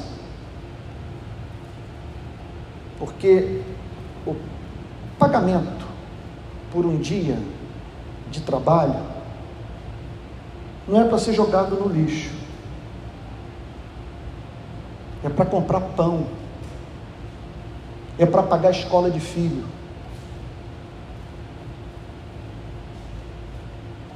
É para pagar aluguel. Eu, abri, eu abriria aqui um parênteses para dizer o seguinte: o que houve com Collor de Mello no início dos anos 90, nada mais representou do que a manifestação da ira de Deus na vida daquele homem e dos que estavam associados a ele. O confisco do salário do trabalhador naqueles dias foi uma provocação à santidade divina. Por isso ele foi julgado. Mas aqui o Senhor Jesus faz uma aplicação teológica desse nosso interesse por aquilo que conquistamos e que é resultado do suor do nosso rosto. Ele diz o seguinte: que acontece desse que estava perdido ser encontrado.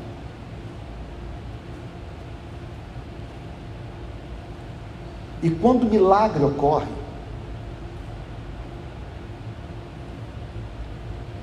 há algo que acontece no ser de Deus que é tão visível que faz com que os seus anjos, as suas criaturas racionais, inteligentes, participem do seu regozijo. E qual é o grande sinal de que esse ser precioso que estava perdido foi reencontrado? E aí o Senhor, então, nosso Salvador, declara: Eu afirmo a vocês que a mesma alegria existe diante dos anjos de Deus por um pecador que se arrepende. Veja, ele não está falando por um pecador que é batizado. Ele não está falando de um pecador que participa da ceia.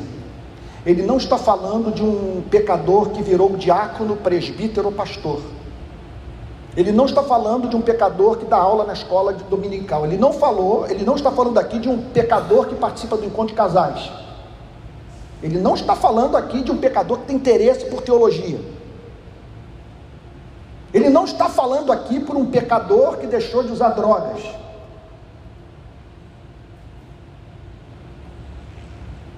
Ele não está falando aqui de um pecador que abraçou a moral evangélica. Ele está falando de o que caracteriza a vida dessa pessoa é aquilo que no grego todos vocês conhecem, estão familiarizados com a palavra na língua original, que marca a vida dessa pessoa é a experiência chamada aqui no original de metanoia. Uma completa reorientação da mente, uma mudança de mentalidade, uma nova forma de ver a vida e viver. Não há mínima dúvida que nós estamos celebrando conversões que não houve.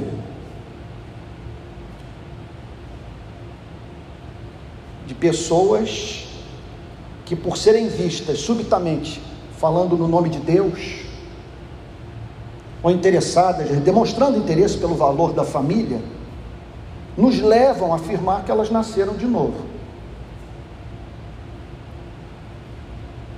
que Jesus está dizendo é que o milagre que mexe com os céus, que pode ser comparado ao gol do Brasil na Copa do Mundo. Sabe, você dentro de casa assistindo o jogo, de repente aquela barulhada, em toda a vizinhança, o foguetório, algo aconteceu. E que o, o que o Senhor Jesus está dizendo é que o, é o que ocorre no céu quando uma pessoa se arrepende. Então, nada mais importante para a missão da igreja no mundo, nada mais importante para a avaliação da nossa condição espiritual do que entendermos a teologia do arrependimento. Não há salvação sem arrependimento.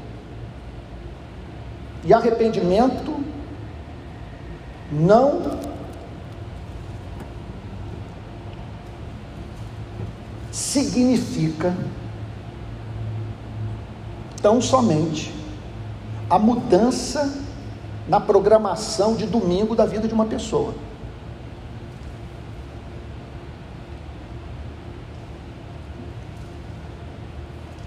Não é ela cantar no coral. E nem mesmo participar de manifestação pública.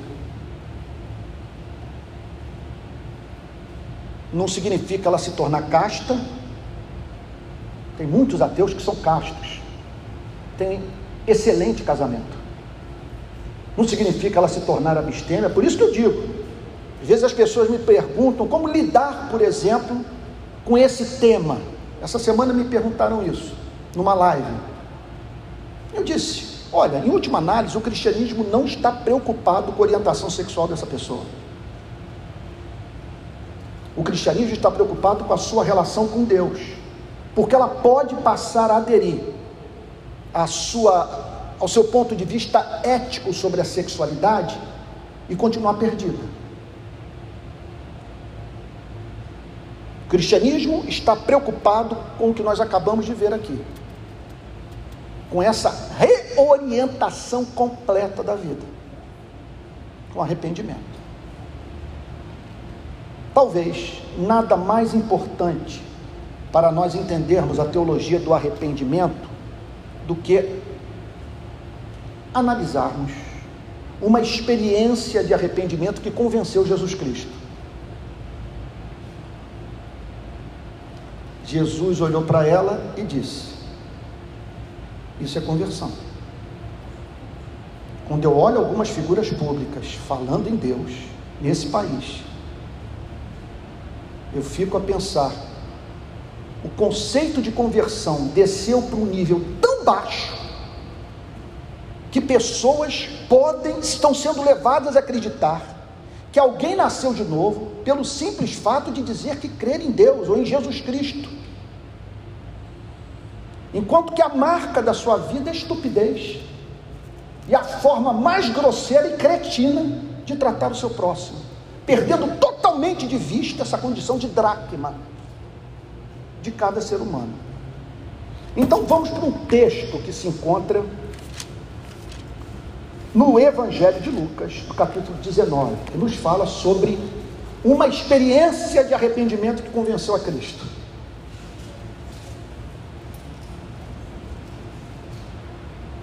E aqui eu concluo a mensagem. Entrando em Jericó, Jesus atravessava a cidade. Eis que um homem rico, um homem rico, isso é um milagre. Esses dias eu falei sobre a dificuldade de rico se converter. Aí um pastor no congresso tomou a palavra no minuto seguinte e disse o seguinte: Pois eu comecei um trabalho na minha cidade e está cheio de rico. Eu só não tive oportunidade de dizer para ele: o fenômeno, o milagre, veja só, não é rico frequentar a igreja, é rico se converter. É rico se submeter a pastor. E quando o pastor André assumir o pastorado dessa igreja, a primeira coisa que eu vou falar com ele é sobre os ricos do Rio de Janeiro e da Barra da Tijuca. Não há nada mais difícil do que pastorear essa gente. Querem mandar na igreja, querem pautar o púlpito. É uma coisa impressionante. Quando Jesus diz que é mais fácil passar um camelo no buraco de uma agulha do que um rico entrar no reino dos céus, o Senhor está falando sobre um fato da vida. Porque o contato com a riqueza é como cheirar uma carreira de cocaína. Cria uma mutação, alucina. Alucina as pessoas, ela perde o contato com a realidade. E o fato de dar dinheiro, o Senhor Jesus falou com muita clareza no santo episódio do templo, em que a mulher pobre deu do que tinha, enquanto que o rico deu do que lhe sobejava. Isso costuma, portanto, levar a igreja a considerar uma pessoa rica pelo fato dela ter dado aquilo que não lhe faz diferença nenhuma. Eis que um homem rico chamado Zaqueu, chefe dos publicanos, procurava ver quem era Jesus. Mas não podia por causa da multidão, por ser ele de pequena estatura. Então, correndo adiante, subiu num sicômoro a fim de ver Jesus. Porque ele havia de passar por ali. Até aqui não tem nada de conversão. Veja só. Até aqui você dizer, ia lá, ele está procurando saber quem é Jesus, olhe para ele. Ele desceu da árvore, ele está procurando Jesus. Até aqui não houve conversão. Então é muito importante que nós sejamos criteriosos, a ponto de não darmos é, um veredito precipitado sobre a conversão de uma pessoa. Isso pode arruinar a sua vida espiritual. E ela se dá por satisfeita, por exemplo, de frequentar a igreja, ou ter interesse pela teologia calvinista, e nunca nasceu de novo. Vai na casa dela, vai conversar com os filhos. Observe a forma como ela lida com o garçom, com o porteiro do seu prédio. E você vai ver que a luz do Evangelho não raiou no seu coração. O texto prossegue dizendo: Então, correndo adiante, subiu num sicômoro a fim de ver Jesus, porque ali ele havia de passar.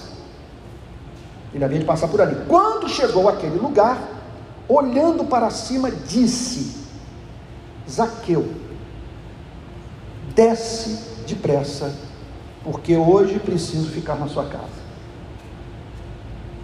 Que mostra, portanto, que essa teologia que admite a dificuldade do rico se converter, não segue uma mentalidade de luta de classe. Porque aqui nós vemos o amor pelo rico. Por quê? Porque ele também é uma dracma. Ele é precioso para o seu Criador que se compadece dele.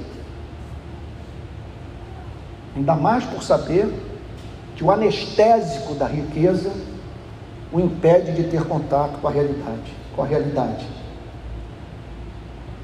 Que subitamente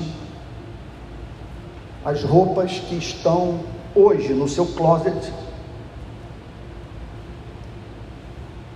estarão no armário de outras pessoas, pelo simples fato dele não mais existir.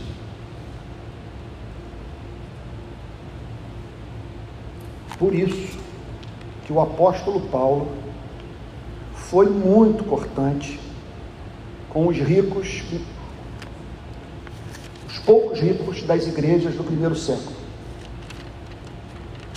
Ele aconselha Timóteo a lidar da seguinte forma com eles: exorte os ricos deste mundo a que não sejam orgulhosos nem depositem a sua esperança na instabilidade da riqueza, mas em Deus que tudo nos proporciona ricamente para o nosso prazer. Que eles façam o bem, sejam ricos em boas obras, generosos em dar e prontos a repartir, ajuntando para si mesmos um tesouro que é sólido fundamento para o futuro, a fim de tomarem posse da verdadeira vida. Aqui o apóstolo Paulo está mencionando todas as propensões do rico a soberba, a autonomia em relação a Deus, a arrogância, a avareza, a concentração de riqueza. E ele diz: Timóteo, não se deixe pautar por essa gente. Não deixe essa gente governar a igreja. E, de, e seja claro, por amor a essas pessoas, que se o evangelho não representar uma queda no padrão de vida delas, elas não estão dando evidência de novo nascimento. Porque elas seguem aquele que, sendo rico, se fez pobre para enriquecer a muitos. E o texto prossegue dizendo: Quando Jesus chegou àquele lugar, olhando para cima, disse: Zaqueu, desce depressa, porque hoje preciso ficar na sua casa. Zaqueu desceu depressa e o recebeu com alegria.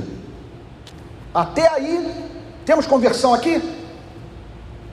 Uma pessoa estar num culto como esse, com as mãos levantadas, falando na língua dos anjos, é sinal de conversão? Não necessariamente. Não necessariamente. O texto prossegue dizendo: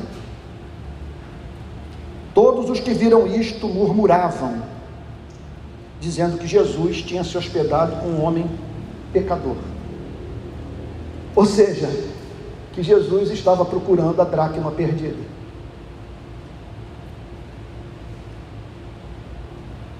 Que Jesus amava homens e mulheres de todas as classes sociais.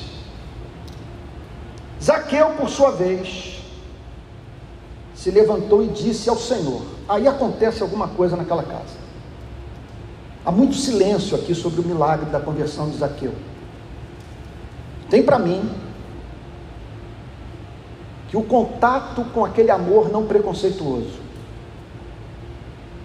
aquela compaixão, ele era um pária, ele era odiado por Israel.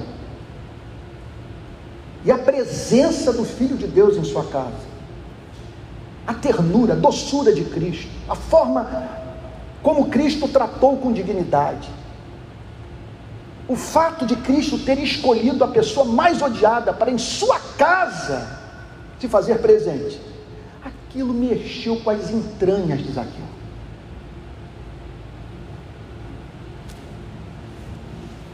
E o que levou, portanto, a declarar a seguinte coisa: Senhor. Não há conversão sem que um ser humano passe a chamar Jesus Cristo de único Senhor da sua vida. O Senhor não é mais o seu político favorito, não é mais a sua ideologia política, não é mais o seu partido político, não é mais a sua mulher, não é mais o seu marido, seus filhos, só tem um Senhor. Senhor, eu vou dar a metade dos meus bens aos pobres.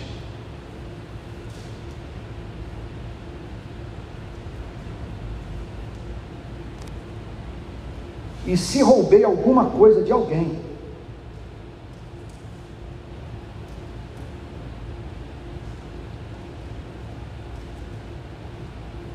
vou restituir quatro vezes mais.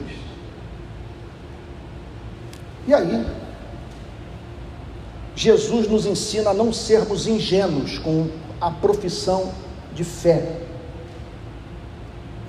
daqueles que se aproximam da igreja. Ele só atesta a conversão de Zaqueu a partir de evidências inconfundíveis de novo nascimento. Então Jesus lhe disse: somente agora o Senhor Jesus vira-se para Zaqueu. Ele não falou isso quando ele desceu da árvore, nem quando ele recebeu Jesus com alegria. Foi a partir da experiência de arrependimento e arrependimento seguido de mudança de vida, da prática de boas obras, revelador de uma verdadeira compreensão da vida. Que o Senhor Jesus disse: Hoje houve salvação nesta casa, pois também este é da árvore genealógica de Abraão, tem o sangue de Abraão. Ele faz parte da comunidade dos eleitos, daqueles que foram na eternidade separados para essa redenção. Este é filho de Abraão. Não é que ele tem o DNA literal de Abraão apenas. Ele é filho de Abraão do ponto de vista do que de mais glorioso possa ser falado sobre a vida de um ser humano, de que ele pertence à árvore genealógica dos verdadeiros crentes porque o Filho do Homem veio buscar e salvar a sua dracma perdida. Então aqui nós temos tudo. Aqui nós temos nessa narrativa a parábola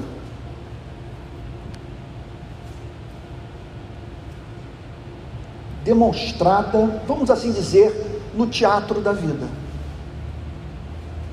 No palco da existência. Primeiro, a busca ativa de Cristo por Zaqueu.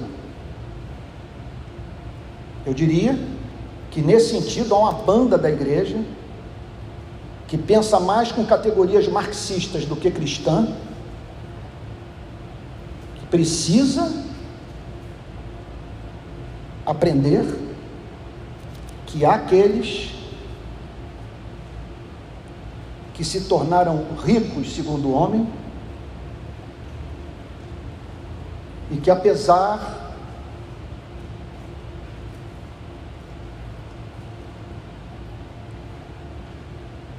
dos pecados que cometem, em razão do poder de que dispõem, continuam sendo objeto do amor de Deus e podem ser redimidos. Porque os impossíveis dos homens são possíveis para Deus. Então aqui nós vemos o Senhor Jesus vencendo o preconceito da religião. É um preconceito diferente. Eu vejo alguns evangélicos dizendo que há muito preconceito na igreja com relação aos homossexuais. Enquanto que estes, ao mesmo tempo, demonstram uma atitude preconceituosa com aqueles que fazem parte de uma classe social que eles consideram sem esperança. Essa simetria, é esse equilíbrio que nós vemos no, no Evangelho, que nos leva a nós tanto não sermos românticos com relação à vida, com relação ao poder corrosivo, por exemplo, da riqueza, como também não perder de vista a singularidade da vida daquele, me perdoe dizer, que não sabe que é infeliz. Que em breve aquele Rolex vai estar no pulso de outro. Então aqui nós vemos o Senhor Jesus entrando na casa de Zaqueu não se deixando pautar pela religião, tendo contato com alguém que era odiado em Jericó.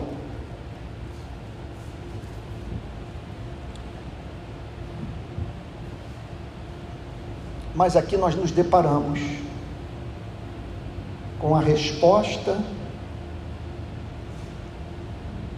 do pecador regenerado à presença de Cristo em sua vida. Ele se desfez de todos os seus ídolos.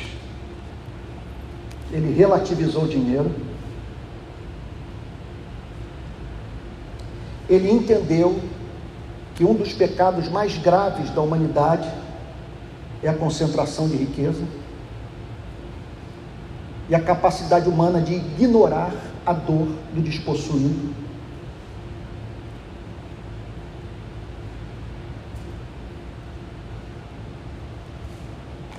ele compreendeu que a ele cabia fazer a restituição daqueles a quem prejudicaram.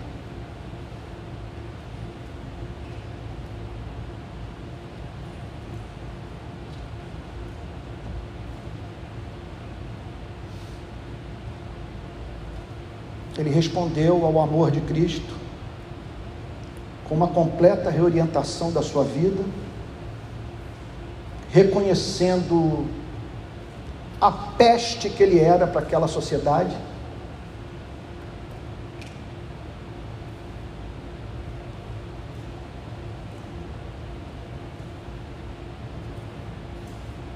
E tornando assim Jesus no bem maior da sua vida.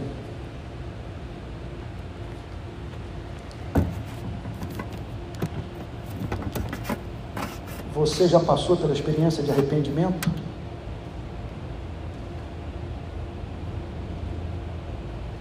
Sua mente já sofreu essa alteração radical? Eu não estou perguntando se você sofre por ter destruído seu casamento ou arruinado sua vida financeira ou prejudicado a sua saúde por causa do pecado. Isso é remorso. Eu estou perguntando se você vê tudo o que fez em relação ao amor de Deus. Eu não estou perguntando se você pecou contra a lei. Eu estou perguntando o seguinte: você entende que pecou contra a mão que o sustenta? Que o que mantém o seu batimento cardíaco foi objeto do seu menosprezo.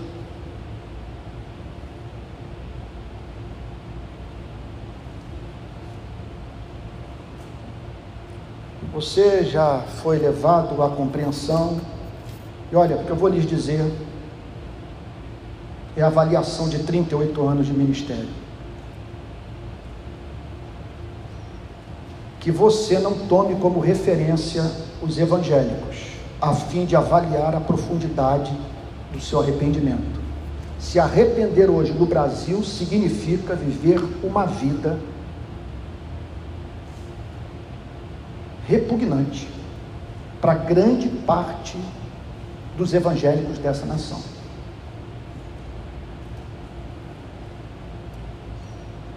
Entenda isso. E outra, outro ponto. Outro ponto que todos precisam entender. Falo isso aqui com santo zelo pela igreja. O meu diploma de teologia não serve para nada fora da Igreja Presbiteriana do Brasil. Só a Igreja Presbiteriana do Brasil reconhece a minha ordenação.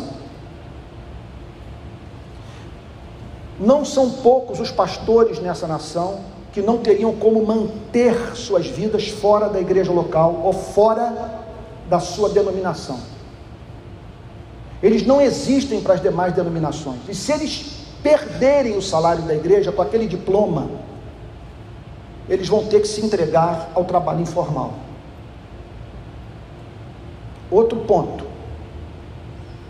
Os pastores ganham muito dinheiro por fora vendendo livro, falando em congresso, gravando vídeo para as redes sociais. Grande parte dessa gente está de olho no mercado. E não ousa declarar o que deve corajosamente ser dito por receio de não ter onde cair morto. O que levou um pastor batista do Nordeste a me dizer a seguinte coisa lá em Recife: a igreja não paga o salário do pastor, ela compra o pastor.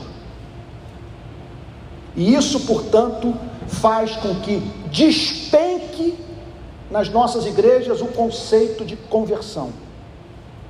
Nós estamos admitindo a comunhão da igreja às pessoas mais carnais que existem, impressionados pelo fato delas dizerem que creem em Deus e serem encontradas com as mãos levantadas no culto de adoração a Deus, sem terem passado pela experiência do arrependimento.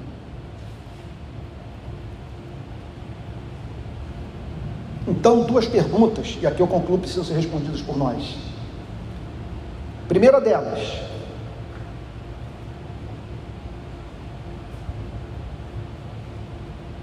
lidamos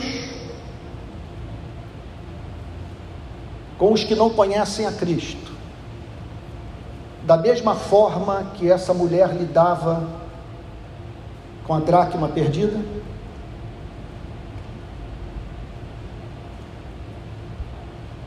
Quantas pessoas se converteram através das nossas vidas nos últimos cinco anos? Na nossa relação com quem foi encontrada essa obstinação, esse anelo por fazer com que uma pessoa se, se convertesse, voltasse para Deus em arrependimento e fé? Entendemos que a missão prioritária da igreja é a pregação do Evangelho de nosso Senhor e Salvador Jesus Cristo. Outra pergunta. Conhecemos os padrões do reino? Temos a nítida compreensão do que significa o arrependimento para com Deus e a fé em nosso Senhor e Salvador Jesus Cristo? É interessante que nas igrejas calvinistas da América colonial, isso foi especialmente encontrado no ministério de Jonathan Edwards na Igreja Congregacional de Northampton. As pessoas que se aproximavam do batismo tinham que dar testemunho crível de conversão. O pastor chamava a pessoa que queria se filiar à igreja e procurava conhecer a sua experiência com Cristo. Qual o seu entendimento? Porque às vezes a pessoa diz, eu creio em Deus, e você é levado a dizer, olha, ele está dizendo que crê em Deus, que ele quer em Cristo, mas vai lá perguntar qual é o Deus dele. Pergunta qual é o conceito dele de Jesus Cristo. E faça uma outra pergunta: entre a vida que você levava, a que você hoje, vive, vive hoje, o que mudou? Nós não podemos simplesmente declarar convertido uma pessoa que não disse: resolvo dar a metade dos meus bens aos pobres, e se em alguma coisa defraudei alguém, restituo quatro vezes mais. Senão, nós estamos transformando isso aqui na gaiola das loucas. Porque não há instituição que mais possa adoecer do que uma instituição que põe para o que põe para o convívio íntimo pessoas que vivem a pior espécie de perdição que existe segundo o evangelho, que é a perdição dentro da igreja. Esses são os mais difíceis de se converter, em razão do fenômeno da justiça própria. Afinal de contas, eu frequento culto, eu dou meu dízimo, participo vez ou outra de, algum, das vigílias, participo de vigílias. Eu me lembro de uma senhora que passou pela nossa igreja, devia ter uns 75 anos, mas nunca vi tanto fervor na oração. Eram noites aqui, nas reuniões, nas campanhas de oração e tal, e incentivando a igreja a orar. Eu só vi um problema em sua vida. Que apesar de casada, ela se apaixonou por um dos pastores da equipe que devia ter na época uns 15 anos a menos do que eu. Ela com 75 anos, eu naquela época, época eu não tinha cabelo branco ainda. Ela era fascinada por ele. Eu não me convenço com gente em vigília passando as madrugadas em oração. O nascido de novo ora e tem amor pela oração, mas orar muito, passar uma madrugada orando, não significa que a pessoa tenha nascido de novo. Os fariseus jejuavam duas vezes por semana. Olha o publicano subindo ao templo junto com o fariseu. Os dois estão orando, mas um está sendo ouvido por Deus e o outro não. E agora a pergunta final, a mais importante de todas. Você é crente? Você nasceu de novo? Você se arrependeu dos seus pecados? Martin Lloyd, Jones, Martin Lloyd Jones diz que sempre que uma pregação como essa é feita, o verdadeiro convertido treme. Ele nunca pensa no que está ao seu lado, tal da carapuça, né? Ele se submete a um autoexame. E ele pede a Deus, Senhor, que essas marcas estejam presentes na minha vida mais do que estiveram em todos os meus anos de relacionamento contigo. E fica essa boa notícia. A loucura que ele tem por você. Talvez você esteja dizendo em plena pandemia, podia ouvir uma mensagem mais encorajadora Será que não é Jesus varrendo a casa, acendendo a lamparina e ajudando a ter contato consigo mesmo? A começar pelo pastor da igreja. Que Deus tenha compaixão de nós e nos ajude a participar da alegria de Deus propósito de Deus e procurarmos, pela graça divina, produzir na vida dos outros aquilo que já é realidade na nossa própria vida. Vamos ficar de pé e orar?